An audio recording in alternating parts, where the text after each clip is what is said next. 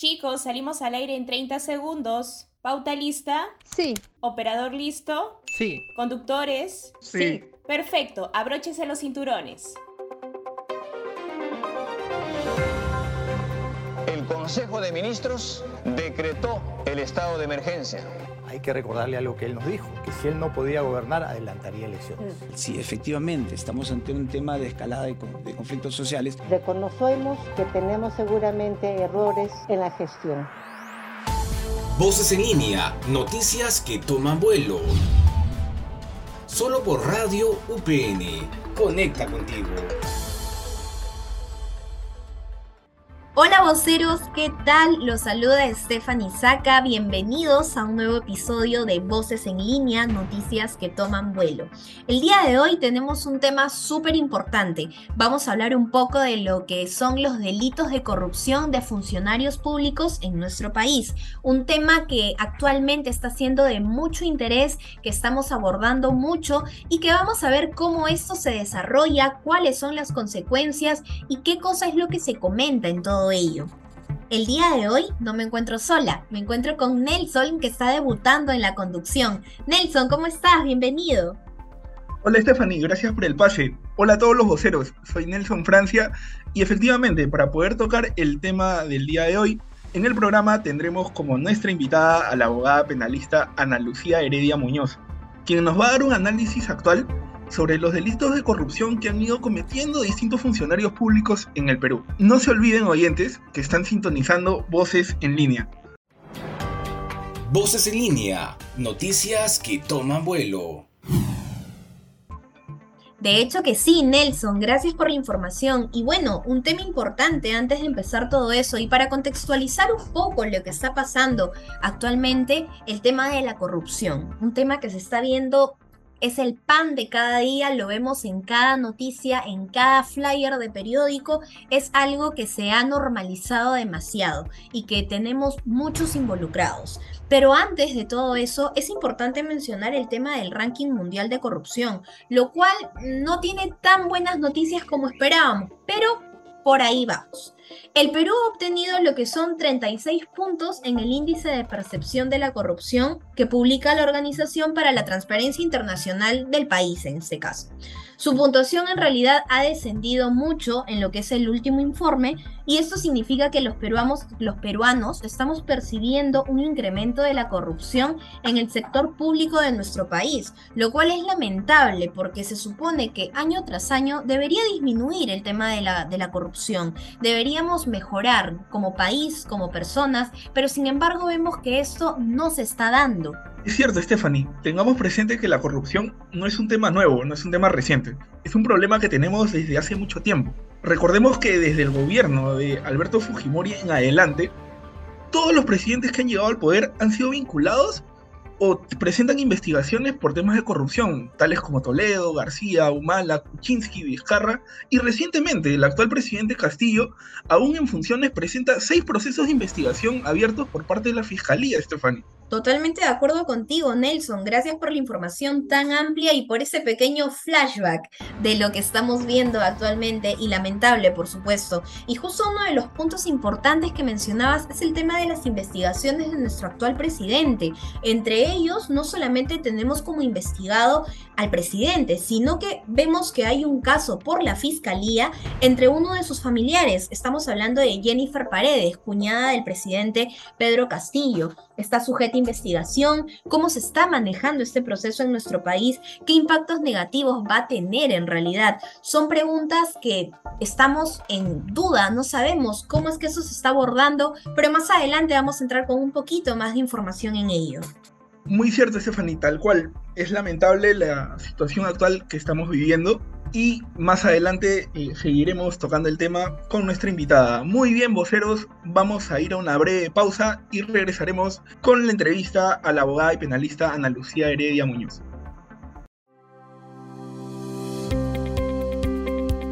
Voces te informa.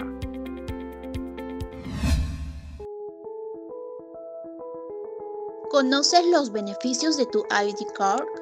Con el ID Card de tu app UPN móvil no solo podrás identificarte en el campus de la universidad, sino también tendrás acceso a distintos beneficios, como préstamo de libros de la biblioteca universitaria, reserva de salas de trabajo, canchas deportivas y otras áreas comunes de la institución, acceso a información de eventos, descuentos en diferentes establecimientos.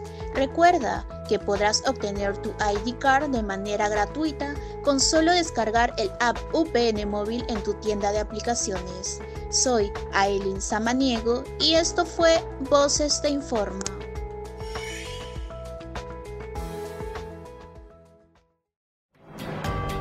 Voces en línea, noticias que toman vuelo. ¿Qué tal, voceros? Me encuentro con la doctora Ana Lucía Heredia, eh, penalista, experta en el tema que vamos a tratar y ver un poco el día de hoy, que es el delito de corrupción de los funcionarios. ¿Qué tal, doctora Ana Lucía? ¿Cómo se encuentra? Buen día. Buenos días, Stephanie. ¿Qué tal con todos los voceros? Un gusto el poder estar en este espacio con ustedes compartiendo un poquito de eh, los conocimientos en torno a la materia tratada, ¿no? De corrupción de funcionarios. Sí, totalmente de acuerdo. Gracias a usted por, por aceptar la invitación. Y sí, hoy en día, al menos en estas últimas semanas, ha sido algo muy común el tema de, del tema de los delitos que están habiendo de corrupción y todo ello. Y coménteme, doctora, para empezar un poco y entrar un poco en contexto de, de, de por qué pasa o cuáles son los más comunes ¿Qué delitos de corrupción son los más comunes, valga la redundancia, por los funcionarios públicos, los que se pueden ver más en el día a día, por decirlo así? Probablemente los delitos que sean, mm, eh, digamos, de mayor incidencia puedan ser los de cohecho, los de colusión y negociación incompatible. Tan es así que todos estos delitos eh, probablemente nosotros lo podamos observar en las diversas audiencias que son televisadas a nivel de la em, de Justicia TV y de mm, los diversos canales de noticias, ¿no? Donde observamos distintos funcionarios públicos o allegados a funcionarios del poder que se encuentran investigados por este tipo de hechos, ¿no? Pero había un punto que habías mencionado, ¿no? ¿Por qué ocurren este tipo de situaciones? Evidentemente todo esto ocurre porque como Estado, como Estado, se necesita de ciertos elementos y ciertas personas que contribuyan a la administración de los recursos para poder, de alguna manera, ejecutar obras y satisfacer necesidades de la población en general. Es ahí cuando estos funcionarios a los que se les encomienda estas labores a veces eh, traicionan ese deber funcional y se inclinan por satisfacción de, de, intereses personales o de terceros y allí es donde comienzan pues los actos de corrupción, ¿no? Que estamos de los que estamos hablando el día de hoy. Claro que sí, totalmente de acuerdo, doctora. Y yendo un poco en esa línea, por ejemplo, actualmente estamos teniendo mucho lo que es el tema que a cada rato estamos teniendo cambio del gabinete, del gabinete de nuestros congresistas o de nuestros ministros. Eh, esto se puede deber a, a lo que está pasando de que a cada ministro que entra al poder se les encuentra algún problema con la ley o algún delito cometido. Lo que pasa es que ahí viene un tema, un factor político, ¿no? Que es lo que acabas de mencionar, el tema de la inestabilidad que existe y que viene existiendo a lo largo de las últimas décadas, no necesariamente de este gobierno, y ocurre que existe una inestabilidad, ¿no? Tan es así que eh, no se puede hablar de un correcto seguimiento de una hoja de ruta porque cuando cambias a las cabezas, cambias a los ministros y demás, todos ellos, si bien es cierto, ya existe todo Mm, planes institucionales, no es menos cierto que se van adaptando en función de los nuevos líderes que, que se encuentran en ese lugar, ¿no? Entonces, todo ello genera un impacto en cuanto a la mm, función que se realiza dentro de los propios ministerios y entidades, y eso a su vez tiene como impacto que eh, no se sigan satisfaciendo adecuadamente los intereses públicos y de las personas que se han estas demoras y ello pues también repercute en nosotros porque como sociedad vemos que eh, nuestras necesidades no son bien solventadas y demás. Ahora, esos cambios, en algunos de los casos también hemos visto por los medios de comunicación que se han debido a que salen a la luz pues algunas investigaciones de algunos procesos que han tenido estas personas o que se les están instaurando por actos en los que se vieron involucrados como funcionarios públicos en anteriores eh, ejercicios de sus funciones que tenían en, distintas, en distintos estamentos del Estado, ¿no? Entonces, hay una cuestión que se viene dando y que hay que analizar, hay que recordar que muchos de estos puestos, sobre todo los más altos, son puestos de confianza. Entonces no es que alguien postule para ser un ministro, sino que son designados a propuesta, bueno, muchos de ellos del, del premier, ¿no? Entonces ahí hay cuestiones que, que valorar adecuadamente, pero hay un elemento que es adicional que vendría a ser ese factor político, ¿no? Factor político y factor de, como reiteramos, eh, que son puestos de confianza la mayor cantidad de ellos, ¿no? Y yendo un poco al tema de entrar ya en, en personajes en sí. Por ejemplo, eh, tenemos el caso de los hermanos Fujimori. Sí, totalmente de acuerdo, doctora. Y yendo un poco en la línea, algo, algo muy curioso que mencionó es el tema de la imparcialidad, ¿no? Que hoy en día no se ve muy seguido, al menos no en todos los casos eh, que se están viendo en el tema de, de los delitos de corrupción. Y Yendo en esa línea tanto de imparcialidad como la de prisión preventiva, tenemos el caso, por ejemplo, de Jennifer Paredes, que hoy en día es el más mediático, el que se toca en todos los medios y el que está en una investigación constante. Eh, según lo que se comenta, se tienen cuatro meses para poder investigar el caso. Y conforme al artículo 272 del Código del Proceso Penal, la prisión preventiva que se establezca en la persona no tiene que durar más de nueve meses pero ¿por qué a Jennifer quieren eh, imponer un tema de prisión preventiva de 30 meses? O sea, ¿hay, ¿hay algún motivo en específico? Si el código dice una cosa, pero Fiscalía quiere establecer otra. Lo que pasa es que los procesos donde ellos están eh, vinculados no se tratan de unos procesos simples que realmente vayan a celebrarse dentro de ese espacio de tiempo y probablemente encontremos que hay un factor hoy en día que se evalúa al momento de determinar el quantum de la duración de la prisión preventiva, que es justamente la proporcionalidad de los actos de, la proporcionalidad a efectos de tener en cuenta un periodo adecuado que va a ser suficiente para la realización de los actos de, de investigación que podrían enmarcarse, ¿no? Probablemente eso se convierta en un proceso eh, de índole complejo que conllevaría a que la ampliación de periodo de investigación sea eh, de, unos, de unos 36 meses y marcándose dentro de este dentro de este periodo de tiempo, ¿no? Que se le está requiriendo a ella, pues yo podría ser factible, ¿no? Hay que comprender esta situación. Obviamente, como habíamos señalado al inicio, ¿no? La idea de la prisión preventiva es que el individuo pueda enmarcarse y pueda no sustraerse a los actos de investigación, no entorpecer los actos de investigación y participar evidentemente de los actos de investigación en los que sea necesario, ¿no?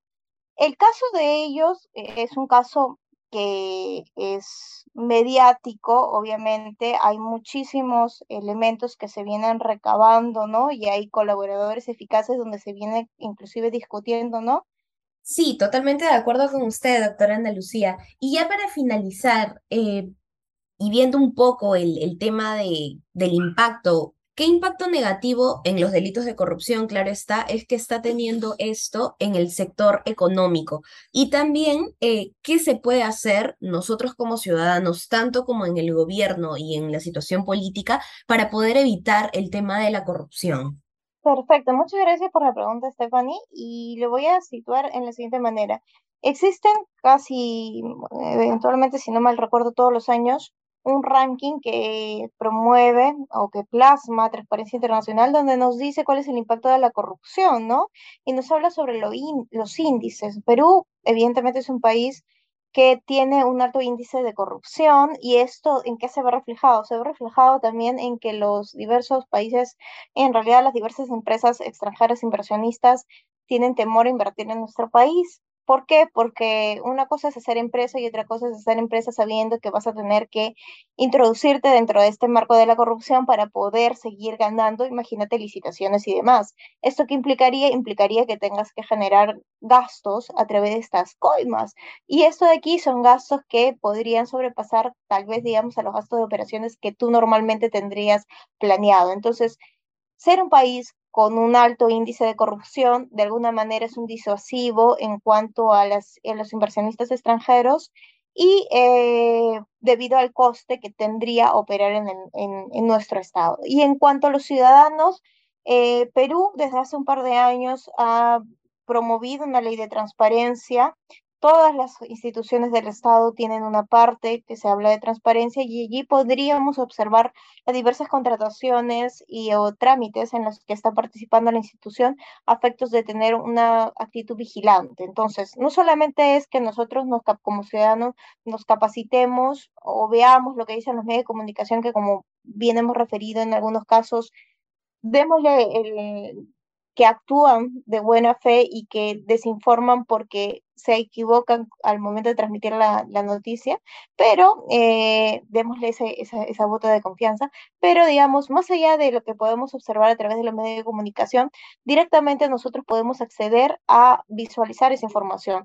Sabemos también que en la página de Contraloría existen eh, las declaraciones de los ingresos patrimoniales y demás eh, de cada funcionario público. Estas medidas se dictaron también para que nosotros podamos visualizar, oye, el funcionario que acaba de ingresar a, este, a esta entidad ingresó con tanto dinero y al culminar su gestión tuvo este otro, ¿no? Entonces sirve también para ver si es que hay algún tipo de desbalance porque no puede ser que ingrese con 100 y termine en cuatro años con un millón, ¿de dónde sacó la plata? ¿no? Entonces, es cierto que puede haber realizado algún tipo de acto adicional y eso se verifica, pero normalmente estas declaraciones te sirven para poder viabilizar y, ejercer algún tipo de control, ¿no? Y a estas tenemos acceso todos los eh, ciudadanos. Entonces, ¿qué debemos hacer con nuestro rol vigilante y los mecanismos previstos? Acceder a esa información y vigilar, ¿no? Efectivamente, oye, esto, esta contratación se ha dado de manera clara, y en esa, y en esa forma, pues también eh, transparentar, ¿no? Ayudar con, con esta fase de transparentación de los actos en los que trabajan estos funcionarios que, que se encargan de gestionar estos fondos, a efectos también, pues, de coadyuvar a que ya estos, esta oscuridad en la que opera los actos de corrupción sea desvirtuada con ese halo de luz que tiene los actos de transparencia y el ejercicio adecuado al acceso a esa información de transparencia que podemos tener los ciudadanos. Entonces hay un rol que tenemos que hacer nosotros, adicionalmente del de eh, comunicar y retransmitir la información que podamos obtener a través de los diversos medios eh, de comunicación hoy en día, sobre todo las redes sociales, y em, destacar la misma, ¿no? De hecho que sí, doctora, de hecho que sí, informarnos, eh, ahí está la clave, en poder informarnos y cada día poder ser más intencionales, creo yo, con el tema de querer salir adelante como país y no dejar como que todo en manos también de nuestros encargados, ¿no? De la política y todo ello, sino que nosotros también podemos hacer algo, tal cual como nos está mencionando. Eh, gracias, doctora Ana Lucía, por la increíble entrevista. Está sintonizando Voces en línea por Radio UPN Conecta contigo.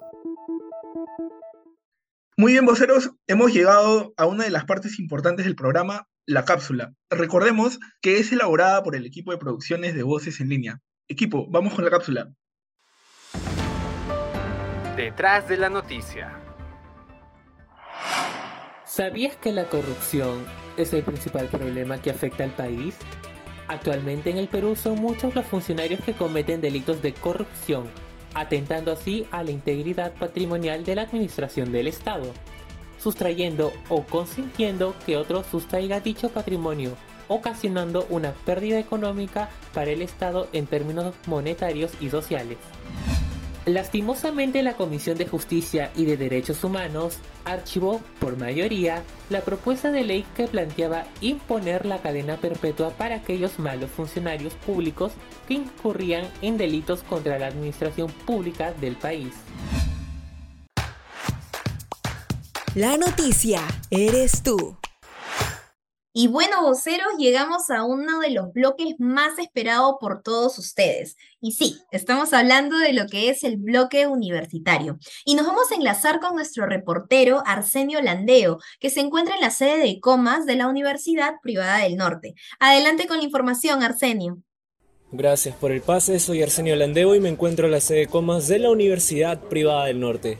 Un nuevo ciclo académico ha comenzado, un escalón más en el largo camino hacia la graduación. Hace unas semanas, cientos de alumnos UPN retornaron a clases netamente presenciales. Con el alcohol listo y doble mascarilla como lo exige nuestra casa de estudios, nuestros estudiantes iniciaron su jornada. El día de hoy conversaremos con algunos de ellos que nos comentarán su nivel de satisfacción con este retorno a clases y qué esperan lograr. En esta oportunidad me encuentro con un estudiante de comunicación corporativa. Cuéntame, ¿qué opinas sobre los protocolos que rigen en la universidad este semestre? ¿Se han preparado correctamente a conciencia para recibir a sus estudiantes? Eh, considero que sí, porque me he dado cuenta que la universidad cumple las medidas principales para evitar el contagio del COVID, como el alcohol, que verifican que al momento de ingresar presentemos el carnet que nos han pedido, hay dispensador de alcohol gel en cada clase, los baños están limpios, veo que están constantemente desinfectando, así que creo que sí. Y dime, ¿consideras que se ha implementado lo necesario para asegurar el excelente aprendizaje de los estudiantes en el aula?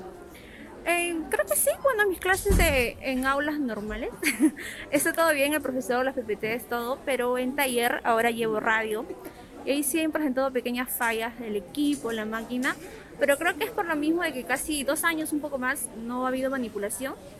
Eh, supongo que con el paso de, de la semana se arreglará y ya. Ahora me encuentro con un estudiante de la carrera de comunicación y periodismo. Coméntame, ¿qué expectativas tienes para este nuevo semestre? ¿Cuál es tu meta a fin de ciclo? Eh, bueno, lo que espero es que nos integremos rápidamente entre todos, ya que hemos estado dos años en pandemia sin interactuar con los demás. Y la meta que tengo es, bueno, culminar la carrera con notas exitosas y también que ya no se vuelva a repetir una pandemia, que esperemos, ¿no? Porque ya retornar después de bastante tiempo ha sido chocante, entonces imagínate luego. Y dime, ¿te has sentido cómodo en esta primera semana de clases? ¿Te ha costado adaptarte? Tal vez es un cambio diferente. Eh, en lo personal, sí, un poco, sí, me chocó al inicio porque estaba encerrada dos años. Yo que no soy de Lima, eh, vivo en una parte alejada de Guaral, incluso he estado metida.